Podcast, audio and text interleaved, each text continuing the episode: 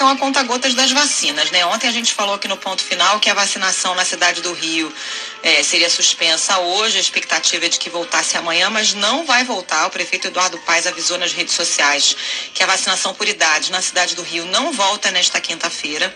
Ele explicou que as doses entregues de madrugada pelo Ministério da Saúde são insuficientes para cobrir todos os cariocas de 24 anos, que é a proximidade aí do calendário.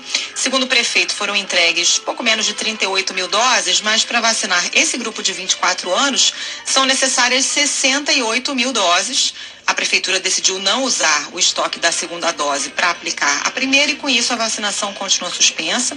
Nesse post o prefeito lembra que a cidade do Rio tem muitos casos de variante Delta e que o estoque do ministério tem mais de 11 milhões de doses de vacinas.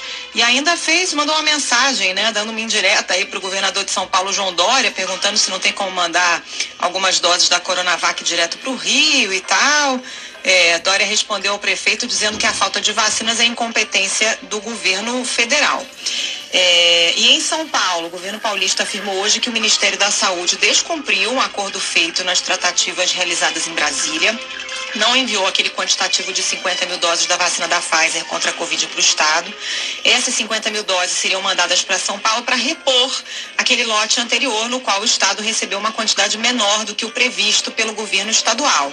Hoje, o secretário Jean Gorenstein afirmou que esse acordo verbal foi firmado em conversas com o ministro da Saúde, Marcelo Queiroga, mas que foi descumprido. Já o Ministério da Saúde informou por meio de nota que as 50 mil doses extras estão incluídas no pacote de 241 mil doses da Pfizer entregues ao Estado aí na terça-feira. Fica a palavra de um contra o outro, mas o fato é que, pelo menos no Rio, a vacinação segue suspensa, né, Bocardi?